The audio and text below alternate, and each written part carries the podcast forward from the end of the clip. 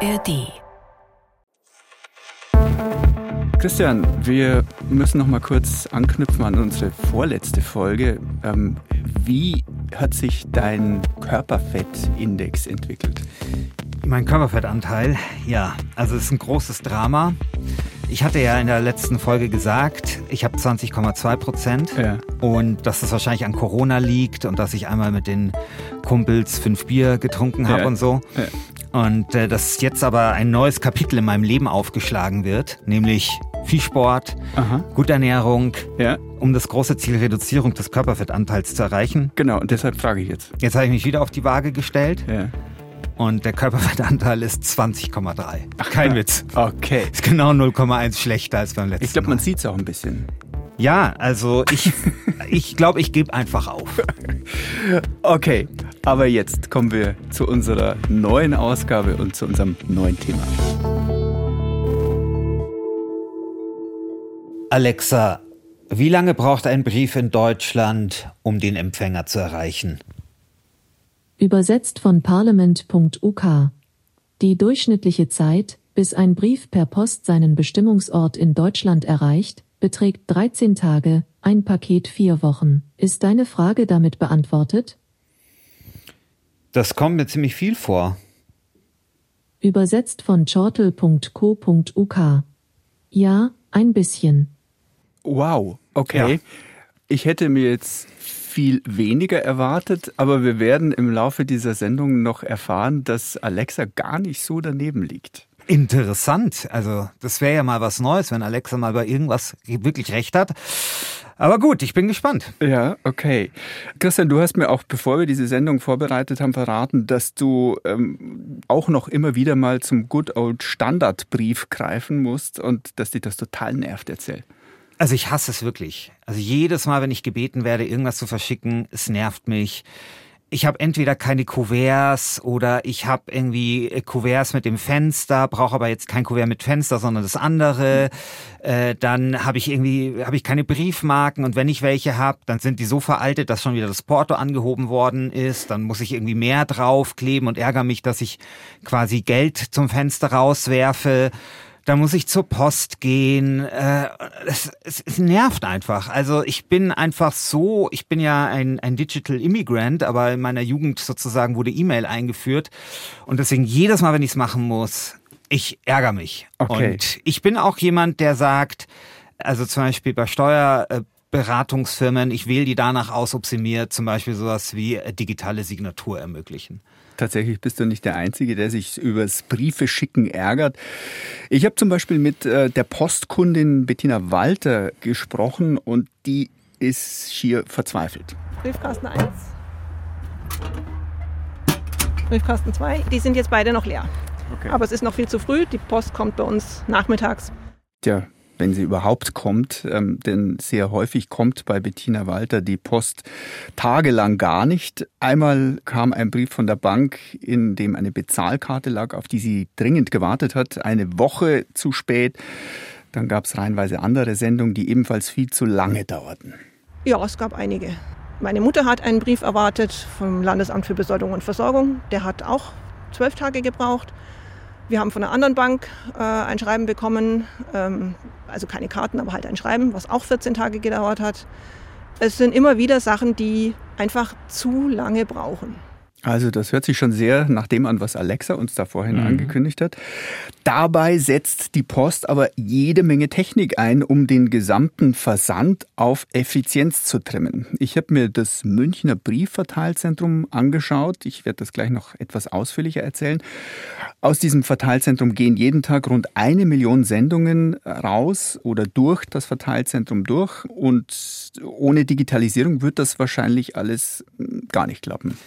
Ja, aber irgendwie passt das jetzt für mich nicht zusammen. Also Digitalisierung auf der einen Seite, aber dann doch immer wieder diese Verspätungen, wie wir sie gerade gehört haben. Eigentlich würde man doch denken, Digitalisierung macht das einfacher, schneller. Warum ist das so? Kannst du uns dieses Rätsel auflösen? Also ich werde es versuchen, so viel schon vorweg. Es hat auch ein bisschen zumindest mit der Reform des Postgesetzes zu tun, das die Bundesregierung derzeit plant.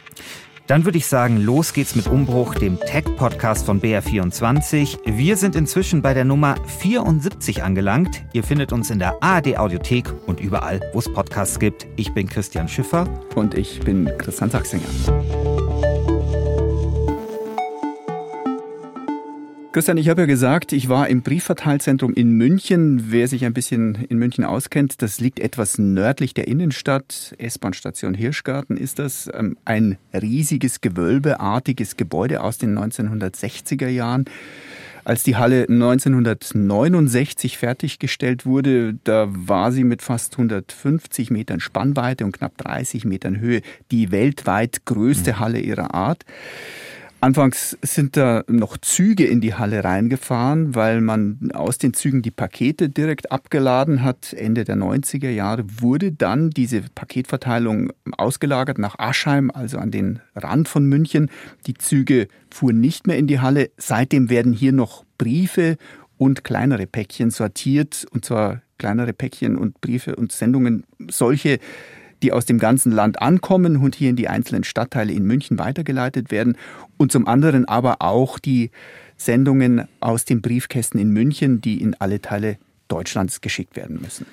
Wie kann ich mir das vorstellen? Also ich habe vor meinem geistigen Auge jetzt so Berge von Briefen, äh, stelle ich mir vor, ich meine, wenn ich mir allein vorstelle, der ganze Inhalt von allein den Münchner Briefkästen mhm. und wenn die da jetzt alle in dem Verteilzentrum landen? Ja, das ist tatsächlich ein immenser Wust von Sendungen. Die kommen in Kisten ins Verteilzentrum, werden da erstmal auf Transportbänder geschüttet. Äh, dann ist da tatsächlich so ein, äh, eine kleine Lawine, die sich da irgendwo entlang wälzt und das braucht Handarbeit erst einmal. Mhm. Da stehen immer noch Menschen an den Förderbändern und sortieren die Briefe und Päckchen nach der Größe Größe.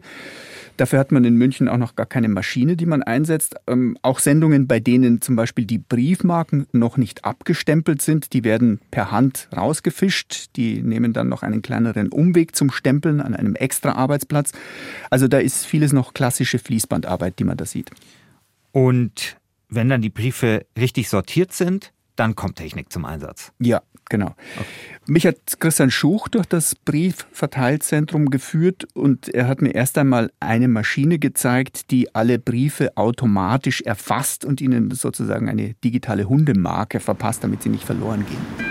Was hier passiert ist, äh, die Sortierung, also er sortierte nicht nur, sondern er kennzeichnet diese Sendungen auch, indem er einen äh, Code aufspritzt.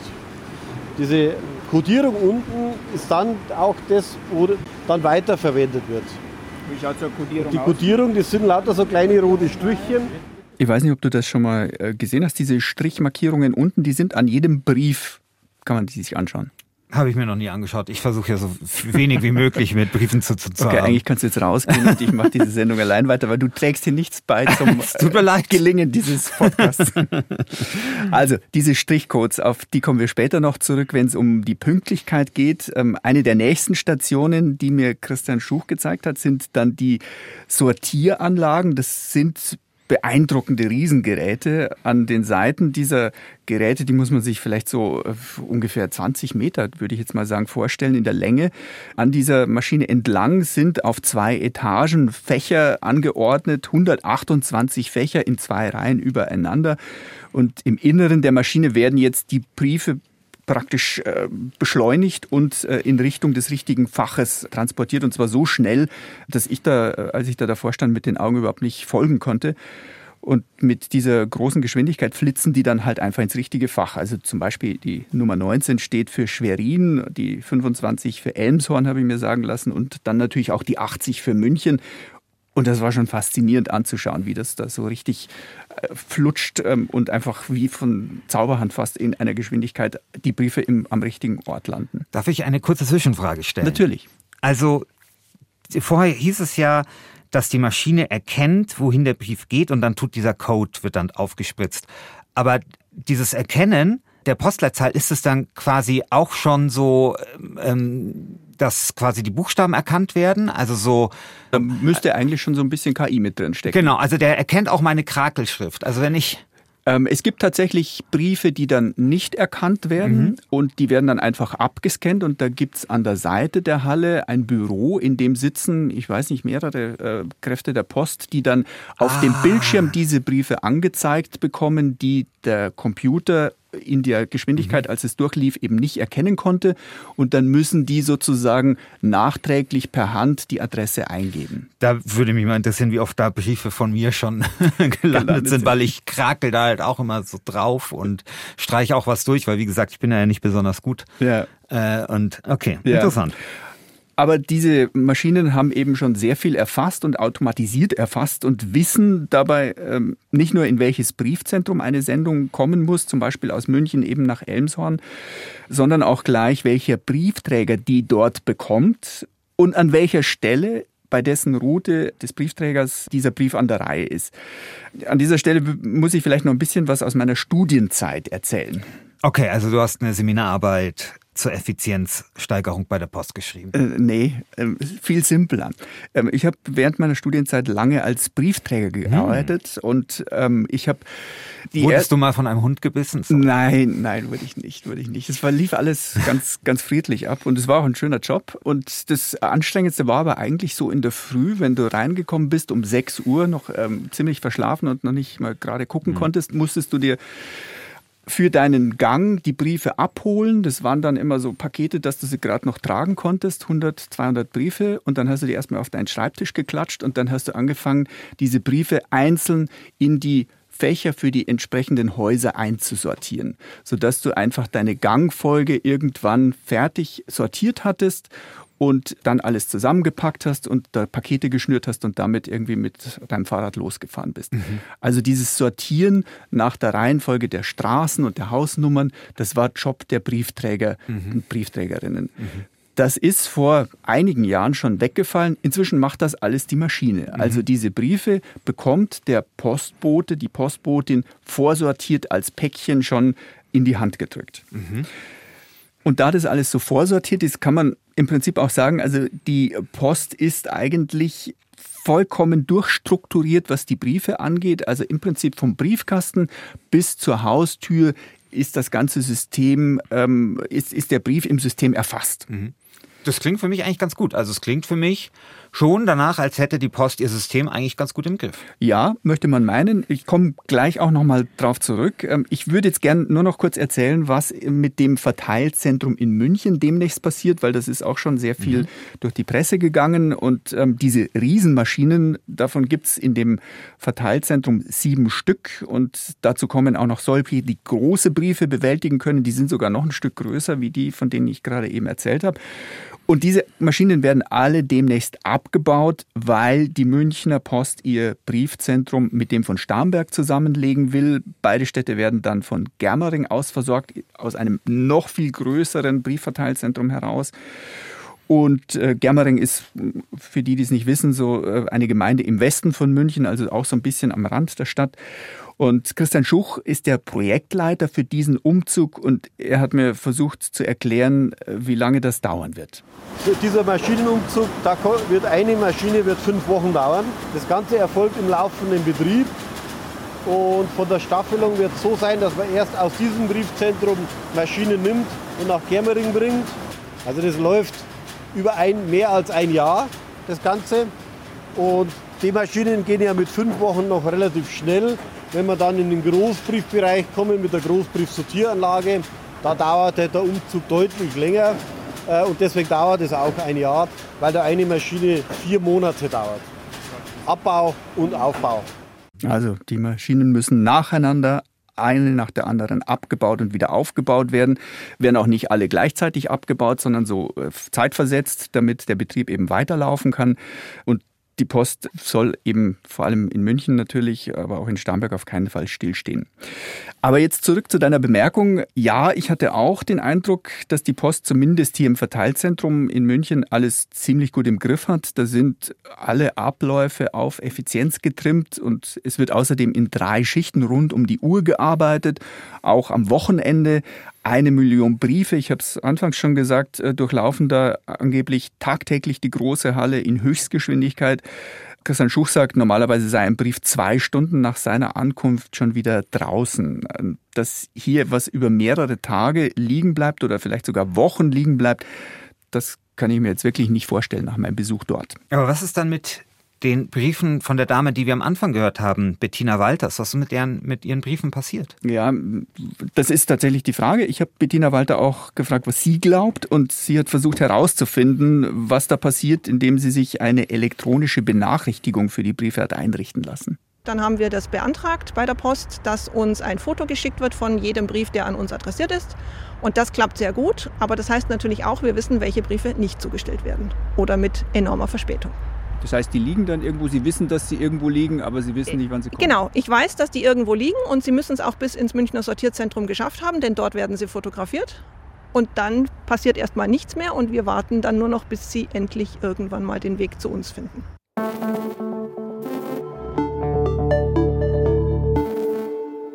Also Christian, wir sind uns doch jetzt ziemlich sicher, dass die Briefe nicht im Verteilzentrum verschlammt werden, oder? Würde ich auch so sehen. Ja gut, aber wo sind Sie dann? Ich bin bei meiner Recherche einfach zur nächsten Station gefahren, die die Briefe äh, durchlaufen. Das ist eine sogenannte Zustellbasis, also die Stelle, an der die Zustellerinnen und Zusteller ihre Briefe und Päckchen abholen und damit dann losfahren Richtung Kundschaft. Und ich habe einem Postler zugeschaut, Stefan Knappig hieß der, und habe mit ihm gesprochen und er hat mir auch erklärt, wie bei ihm so ein Tag abläuft. Wir haben in der Früh haben wir sogenannte Vorbereitung, sprich äh, wir sortieren Langholz, das sind Zeitschriften und haben da unseren Spind und haben die Kurzbriefe. Die kommen werden, die kommen vorsortiert, genau, ganz wichtig. Die dürfen wir auch nicht selbst verteilen, sondern die kommen in Kisten und die werden dann von uns, so wie sie kommen, ins Auto beladen. Okay, also wir hatten ja vorher gehört, im Verteilzentrum werden die Briefe vorsortiert. Das war das Team von Christian Schuch mit Hilfe dieser großen Maschinen. Mhm. Und die sind jetzt quasi bei dieser Zustellbasis, mhm. werden dort angeliefert in großen Kartons. In so Kisten, so Schubfächern irgendwie. Ja. Okay, da muss es doch irgendwo verloren gegangen sein. Also die Briefe, die ich dort gesehen habe, waren natürlich nicht die Briefe von Bettina Walter, weil mhm. ich hatte einen Interviewtermin in Weilheim von der Post organisiert bekommen. Zumindest konnte ich mir aber hier zeigen lassen, wie das generell mit den Sendungen weitergeht, wenn alles glatt läuft. Und ähm, was dabei noch interessant war übrigens auch, was äh, Stefan Knappig da macht, nennt sich Verbundzustellung. Kannst du dir unter dem Begriff was vorstellen? Nee, keine Ahnung. Vielleicht, dass einfach mehrere Briefe zusammengefasst werden?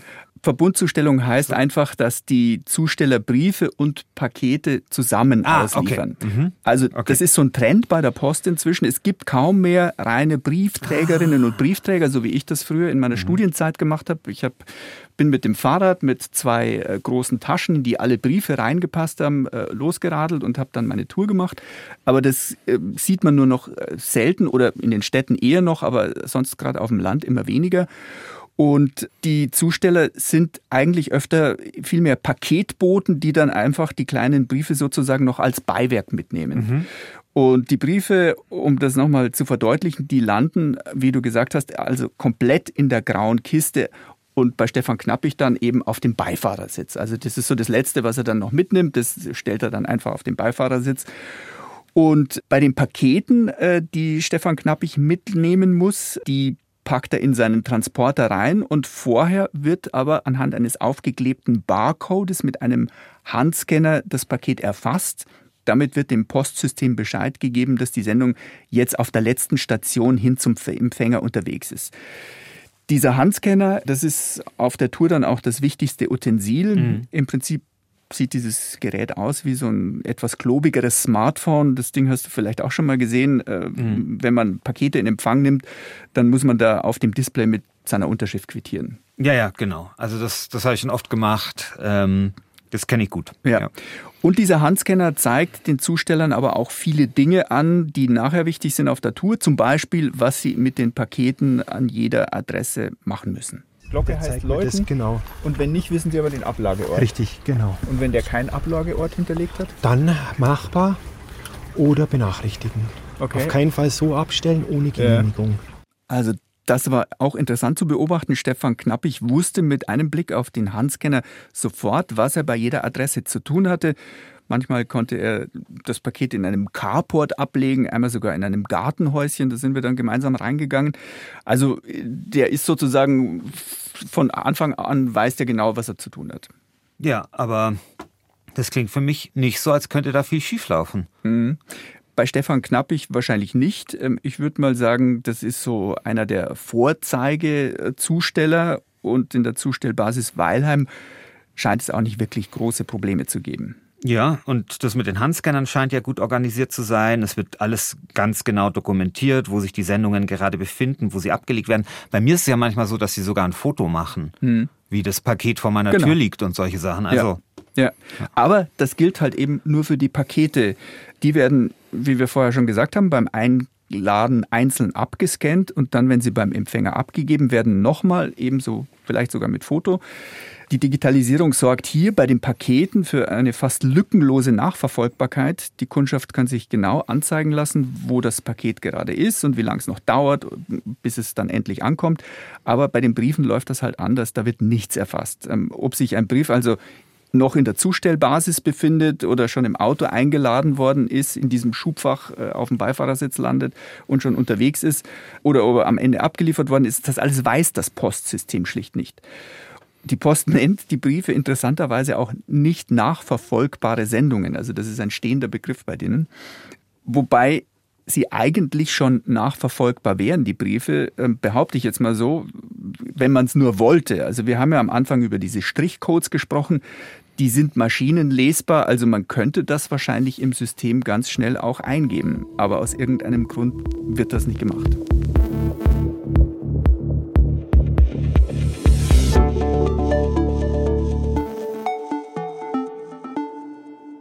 Christian, wir sind jetzt immer noch nicht so richtig weitergekommen, wo eigentlich diese Briefe von der Postkundin, die wir am Anfang gehört haben, Bettina Walter, wo die jetzt eigentlich hängen bleiben. Also der Verdacht liegt schon nahe, dass es irgendwo in der Zustellbasis klemmt, mhm. also dort, wo sich eben die Zustellerinnen und Zusteller die Pakete und Briefe abholen und sie einladen. Bei Stefan Knappig in Weilheim, äh, wie gesagt, äh, wahrscheinlich eher nichts, was liegen bleibt, aber die Kundin Bettina Walter hat bei ihrer Zustellerin in München nachgehakt und erfahren, dass es da sehr wohl in der Zustellbasis klemmt. Die Briefträgerin kann eigentlich nichts dafür. Die bemüht sich sehr und hat aber von ihrer Chefin in der Zustellbasis die Anweisung, tatsächlich Briefpost liegen zu lassen, in der Zustellbasis zu lagern und bevorzugt Päckchen und Pakete zuzustellen. Weil die natürlich für die Lagerung mehr Platz brauchen und die Briefe, die werden einfach in Kisten irgendwo aufbewahrt und gestapelt und irgendwann dann mal zugestellt. Also das ist natürlich eine heftige, deutliche Aussage. Ob die wirklich so stimmt, konnte ich jetzt nicht nachprüfen. Ähm, die Zustellerin würde wahrscheinlich ihren Job riskieren, wenn sie mir gegenüber, also einem Journalisten, ihre Aussage nochmal so wiederholt hätte. Mhm. Deshalb habe ich bei der Pressestelle der Post nachgefragt, ob ein solches Vorgehen wirklich denkbar ist. Also dass sich die Zusteller auf die Pakete konzentrieren und wenn es dann halt eng wird zeitlich, dass man einfach die Briefpost liegen lässt. Und die Pressesprecherin hat mir das tatsächlich bestätigt. Also, dass es in Einzelfällen zu Kapazitätsproblemen kommen kann, wie sie das genannt hat. Ich lese dir noch äh, einen Teil aus dieser Antwortmail vor. Pakete zu lagern, die nicht zugestellt werden können, erfordert Platz, den wir in vielen Zustellstützpunkten nicht haben. Deshalb ist das Zustellen von Paketen eine betriebliche Notwendigkeit. Nicht aber die Zustellung von Briefen. Das hat die Sprecherin nicht gesagt, aber so habe ich den Satz jetzt mir zu Ende gedacht. Ja, und ehrlich gesagt, das klingt für mich total plausibel. Also ich meine, natürlich in einer idealen Welt hat die Post einfach genügend Platz, mhm. genügend. Leute und so weiter. Aber wir wissen, dass es wahrscheinlich nicht so ist, aus äh, verschiedensten Gründen. Und dann ist es ja eigentlich total logisch, dass du erstmal das abarbeitest, was halt viel Platz kostet. Und vielleicht sogar auch ein bisschen mehr Geld bringt, kann das nicht sein? Also so, dass, dass so in so einem Zeitalter von weiß ich nicht, Online-Shopping und sowas, einfach so Paketzustellung ein ziemlich großes Geschäft ist. Also, ja, also Würde, würde ich wahrscheinlich als Postmanager ähnlich machen, ja. ja. Sagen wir es mal so. Ja. Und es sind wahrscheinlich auch keine Einzelfälle, ähm, wie das erstmal so äh, von der Pressestelle aus suggeriert wird. Ähm, es reicht eigentlich eine simple Internetrecherche dazu. Man braucht nur Ärger mit der Post eingeben und äh, man stößt reihenweise auf entsprechende Artikel. Und die Bundesnetzagentur liefert da sogar konkrete Zahlen. Als Aufsichtsbehörde der Post führt sie Buch über diese Beschwerden, die mhm. bei ihr eingehen. 2023 waren es wieder in etwa genauso viele wie im Rekordjahr 2022, nämlich über 40.000. Und ein großer Teil der Beschwerden betraf eben die Briefpost. Und für den Präsidenten der Bundesnetzagentur, für Klaus Müller, ist das Maß damit jetzt voll. Er hat der Post sogar mit finanziellen Konsequenzen gedroht, sollte sich der Service nicht verbessern. Mhm. Also da gibt es schon deutliche Hinweise, dass die Post ihren Verpflichtungen auch nicht wirklich gut nachkommt. Warum immer wieder Briefe liegen bleiben? Dafür findet man sehr oft immer die gleiche Antwort. Die Post hat einfach zu wenig Personal. Ich wollte das auch nochmal nachprüfen und habe deshalb mit David Merck von der Gewerkschaft Verdi hier in Bayern gesprochen. Der kümmert sich hier in Bayern um alle Arbeitnehmeranliegen rund um die Post. Und ich habe David Merck äh, von unserer Kundin Bettina Walter erzählt und ihm gesagt, dass die halt tagelang gar keine Briefe geliefert bekommt. Also man muss sagen, die Zustellung als solche, sowohl Brief- und Paketzustellung, ist äh, ein totaler Beruf mit Personalmangel in Bayern. Das betrifft übrigens alle Anbieter. Das Problem ist eben, dass es eine sehr, sehr harte Arbeit ist, bei Wind und Wetter draußen zu sein und aber eben eben nicht so gut be bezahlt wird. Die Tariflöhne aktuell liegen bei circa 15 Euro, die gezahlt werden. Das ist also circa 40 Prozent unterm Schnitt, was man in Deutschland verdient. Und deswegen gibt es da immer einen Personalmangel, auch bei der Deutschen Post AG. Also zu wenig Leute, das ist schon ein strukturelles Problem. Aber David Merck sagt auch, dass man nicht von einem generellen Problem sprechen kann, zumindest nicht mehr. Das war vor, ich sag mal so 18 Monaten anders. Jetzt äh, ist die Personaldecke deutlich besser. Das heißt aber nicht, dass es gar keine Schwierigkeiten mehr gibt, aber es tut sich immerhin was bei der Post. Du hattest ja am Anfang diese Reform des Postgesetzes erwähnt. Was hat es damit auf sich? Also die Reform des Postgesetzes ähm, muss man vielleicht ein bisschen erklären, die Zeiten, in denen die Briefpost mit großer Wahrscheinlichkeit nach ein oder zwei Tagen beim Empfänger ankommen, die sind wahrscheinlich vorbei, wenn diese Reform so kommt, wie mhm. sie angedacht ist. Da geht es nämlich in dem Vorschlag des Bundeswirtschaftsministeriums darin, dass die Briefzustellung mehr Zeit bekommen mhm. soll. Also bisher müssen 80 Prozent der eingeworfenen Briefe am nächsten Tag zugestellt werden, am übernächsten Tag 95 Prozent am übernächsten Werktag, muss man sagen. Mhm. Die Gesetzesneuerung sieht nun vor, dass es künftig erst nach drei Tagen einen Mindestwert gibt, nämlich 95 Prozent. Und am vierten Werktag sollen dann 99 Prozent der Briefe ankommen. Also die Briefe könnten in Zukunft noch langsamer transportiert werden, sollen dafür aber zuverlässiger ankommen. Okay, also die Bundesregierung kommt der Post da entgegen, aber warum? Ein Grund wird angeführt, dass man dadurch die Post umweltfreundlicher machen könnte. Äh, die Post kann sich nämlich, wenn sie mehr Zeit bekommt, einige Transporte per Flugzeug sparen. Äh, die sind im Moment noch nötig, damit die Briefe eben möglichst viele zumindest davon nach einem oder zwei Tagen spätestens ankommen.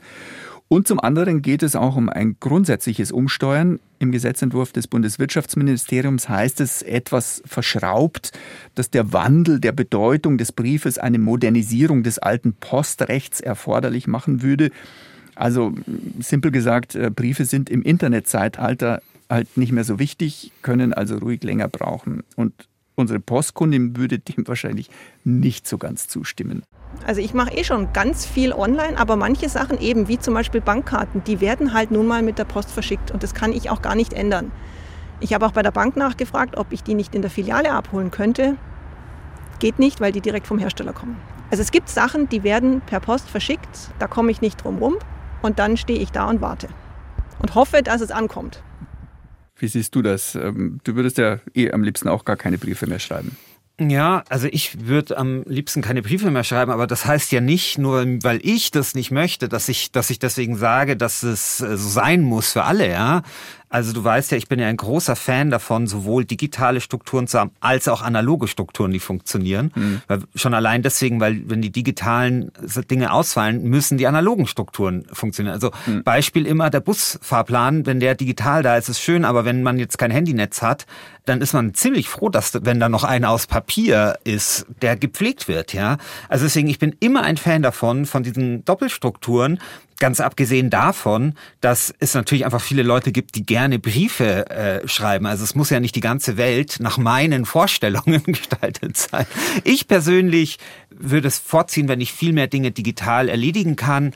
Aber ich bin schwer dafür, dass wir ein funktionierendes Postsystem haben, dass die dass die Post umweltfreundlich ist, dass sie genügend Personal hat und dieses Personal auch gut bezahlen kann und am Ende zum Beispiel dann die Frau Walter ihren Brief auch bekommt. Ja. ja. Und das Problem ist halt auch, dass es mit der Digitalisierung in Deutschland einfach an vielen Ecken noch ja. klemmt und knirscht und äh, nimmt zum Beispiel eine, äh, ein, eine Kontoeröffnung bei einem Online-Konto, äh, damit du auf dem PC äh, oder auf der App dieses Online-Konto freischalten kannst, brauchst du einen Aktivierungscode und den bekommst du genau per Post. Ja, für, den, für die Genauso digitale Ausweisfunktion auch. E-Perso, genau, ja. genau das Gleiche. Genau. Du äh, aktivierst den mit einer Zahl und diese Zahl kommt mit dem Umschlag per Briefpost.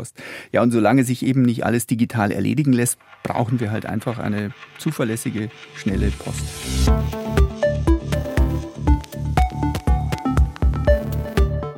So, das war's mit Umbruch Nummer 74. Wir hoffen, ihr konntet etwas mitnehmen. Ihr findet diese und alle anderen Ausgaben wie immer in der ARD Audiothek und dort gibt's auch viele andere interessante Podcasts. Zum Beispiel Levels and Soundtracks, den musikalischen Gaming-Podcast. Äh, vielleicht auch was für Christian Schiffer.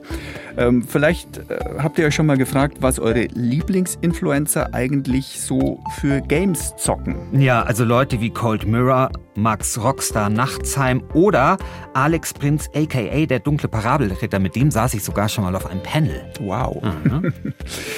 also, falls euch das interessiert, ist unser Host Friedel Achten genau der Richtige für euch. Einmal in der Woche lädt er und sein Team bei Levels and Soundtracks spannende Menschen ein, um mit ihnen über ihre Lieblingsvideospiele und deren Soundtracks zu quatschen. Neue Folgen immer donnerstags um 19 Uhr live auf dem Twitch-Kanal der ARD und am darauffolgenden Mittwoch in der ARD Audiothek. Und damit verabschieden wir uns bei Umbruch. Euer Christian Sachsinger und euer Christian Schiffer.